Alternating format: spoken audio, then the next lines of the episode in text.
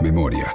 Yo, Jorge Rafael Videla, juro por Dios nuestro Señor desempeñar con lealtad y patriotismo el cargo de presidente de la Nación Argentina. Verdad. Mi nieto tiene que haber nacido en agosto del año pasado. Hasta ahora no he podido saber nada de nada de él. Justicia. Condenar a Jorge Rafael Videla de las demás condiciones a la pena única de reclusión perpetua. 24 de marzo. Por la Verdad y la Justicia. Radio 10. Se cumplen 45 años del golpe de Estado que dio inicio a la última dictadura cívico-militar en la República Argentina. Hoy es miércoles 24 de marzo. Mi nombre es Martín Castillo y este es el resumen de noticias de Radio 10, el sonido de la realidad.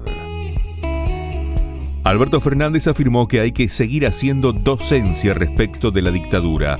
El presidente lo afirmó en el acto homenaje a las abuelas y madres de Plaza de Mayo por un nuevo aniversario del golpe de 1976. Escuchaba con mucha atención las últimas palabras de Estela, cuando advertía que jóvenes habían cometido esa locura de hacer lo que ellos llamaban una representación, colgando bolsas mortuorias con nombre y apellido en las puertas de la Casa de Gobierno.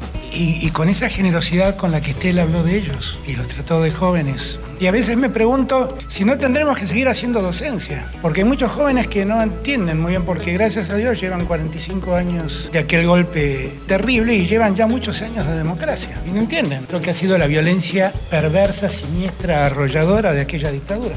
A su vez, Estela de Carlotto recordó la representación de bolsas mortuorias el pasado 27 de febrero frente a la Casa Rosada por parte de la Unión Republicana, que se referencian con Patricia Bullrich. Estos pibes que pusieron un cuerpo ahí con mi nombre, que me cayó pésimo, son jóvenes y hay que salvarlos. Quizá esos viejos, esas malas personas que los han hecho hacer ese acto tan infame, no merezcan que los tengamos en cuenta para que se reivindiquen. Los jóvenes sí. Hay que luchar con la juventud para que siga el camino de lo que están haciendo muchos jóvenes en nuestro país, que es la militancia, Recordemos que será el segundo año consecutivo sin la multitudinaria concentración en Plaza de Mayo.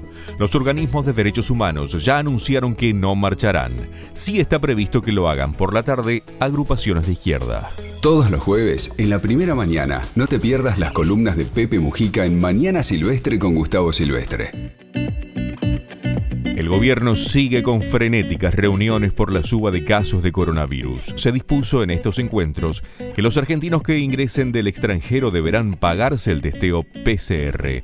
Desde el sábado se restringirá el movimiento turístico hacia y desde el exterior. A todo esto, Corrientes va a pedir un test de PCR negativo a los camioneros en los cruces fronterizos. Fue confirmado por el gobernador Gustavo Valdés. Estamos procediendo con restringiendo el ingreso de, camioneros que se va a comenzar a pedir PCR. Estamos restringiendo vuelos internacionales y después tenemos que cuidarnos. La mejor manera de protegerse es que no hayan contagio, por lo tanto tenemos que utilizar la, la capacidad de movimiento que tenemos para producir, para estudiar, tratar de hacerlo en burbuja. Horacio Rodríguez Larreta pasará la noche internado por una arritmia. Los estudios cardíacos a los que fue sometido constataron que es leve y benigna.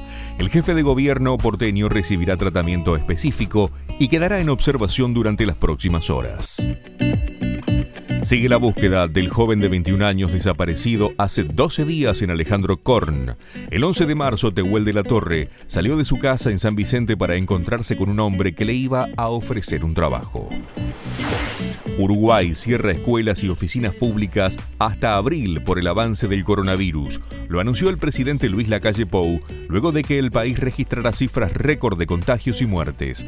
Hasta el 12 de abril tampoco habrá espectáculos públicos. Radio 10, el sonido de la realidad. Víctor Heredia dijo que Todavía cantamos está dedicada a la lucha y la esperanza de las madres. En el nuevo aniversario del golpe cívico-militar, el cantautor recordó que una de las canciones más emblemáticas representa esa lucha y también la esperanza que muchos familiares de desaparecidos, como el caso de las madres de Plaza de Mayo, tenían en aquellos años. Además de la desaparición de su hermana, Víctor Heredia sufrió distintas censuras. Desde entonces, el músico se convirtió en un colaborador permanente de las organizaciones de derechos humanos.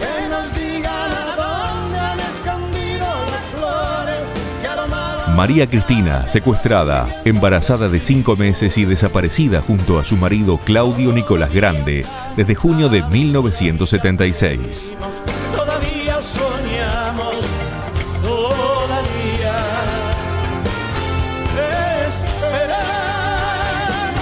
Este fue el diario del miércoles 24 de marzo de Radio 10, El Sonido de la Realidad. El resumen de noticias de Radio 10. Seguimos en redes y descarga nuestra app.